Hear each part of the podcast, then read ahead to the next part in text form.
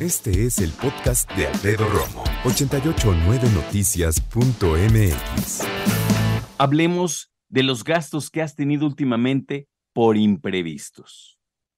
Yo detecto dos momentos en donde en el año forzosamente atravesamos una situación compleja con dinero. La primera, ya lo sabes, es la llamada cuesta de enero en donde la pasamos mal porque le dimos vuelo a la hilacha en diciembre en las fiestas, nos acabamos el dinero y ahora hay que no solo pagar lo que debes y lo que debemos, sino que generalmente no nos alcanza cuando nos llega nuestra primera quincena para pagarlo y entonces hay que sufrir un poco.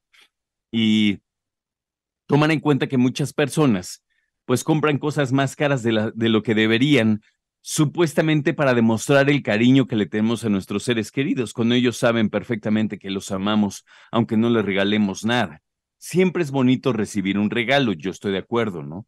Pero si tú le dijeras a alguien, oye, mira, te compré este regalo, lástima que ahora no voy a poder este, pagar bien la renta y voy a tener que pedir prestado, pero toma, pues te diría, güey, quédatelo, no, no me lo des. Esa sería la lógica de cualquier persona que te ame, ¿no? Pero bueno, por un lado, en enero y por otro lado, en el regreso a clases, que generalmente es en julio o agosto, depende de la escuela, porque hay unas que tardan un poquito más en dar la lista de útiles. Mira, vamos a decirle el verano, porque hay otras que los dan desde junio, ¿no?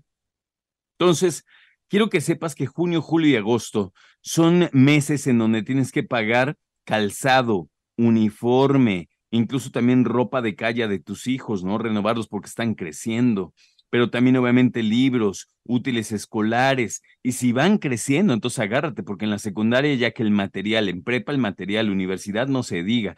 Entonces tenemos estas dos fechas que están muy marcadas con gastos muy marcados.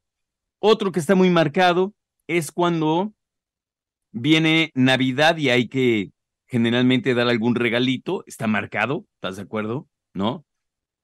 El cumpleaños de tus hijos, de tu esposa, de tu familia, está marcado. Si tu hija, perdóname, si tu hija está a punto de cumplir 15 años, por ejemplo, no, bueno, estaba marcado desde que nació que tal año iba a cumplir 15 años, ¿no?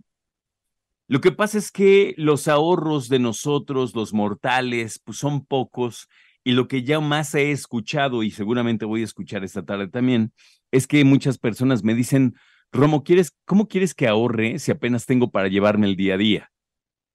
Sí. Yo he vivido en una situación así. Es muy angustiante, por no decir que horrible. Pero, al menos yo recuerdo esos años y al menos yo tengo que decir que no, no puedo tener muchos eh, peros en cuanto a lo que yo viví porque por lo menos la angustia que yo viví de dinero fue mi responsabilidad. No quiere decir mi culpa, pero sí mi responsabilidad. Porque en aquel entonces yo sabía que tenía que pagar una renta, que tenía que pagar un coche, que tenía que pagar cuando vivía solo mi súper, ¿no? Eh, responsabilizarme de mí mismo, punto.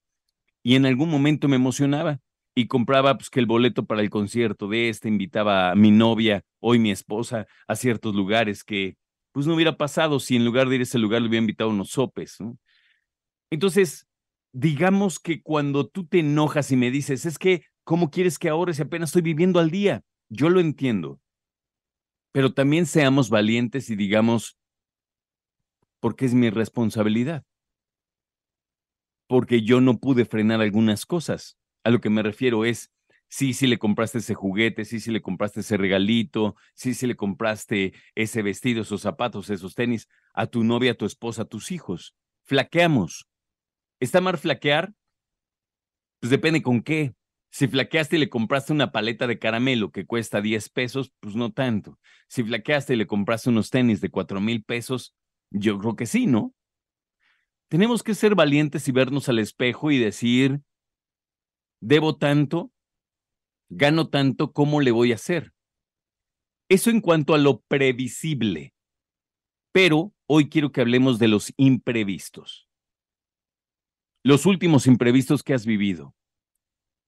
Por ejemplo, yo recientemente, bueno, hace unas semanas tuve una fuga en casa, no tenía pensado en gastar en ese material, ¿no? Desde el tubo de cobre, desde la lija, desde el gas para pegarlo, ¿no? Obviamente la soldadura, eh, la mano de obra del plomero, fueron, porque cualquiera diría, ay, güey, una fuguita.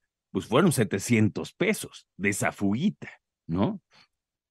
Y así tenemos algunas otras cosas que seguramente no tenías pensado. Si a tu hijo, a tu hija o a ti mismo, misma, te sale una caries, vas al dentista y te dicen, oye, usted ya tiene un absceso bastante grande, tenemos que trabajar ahorita mismo en esto, ¿no? Y entonces tienes que soltar una, un dinero, que son los honorarios del doctor o la doctora, y arreglarte ese diente. Hay algunas otras cosas también.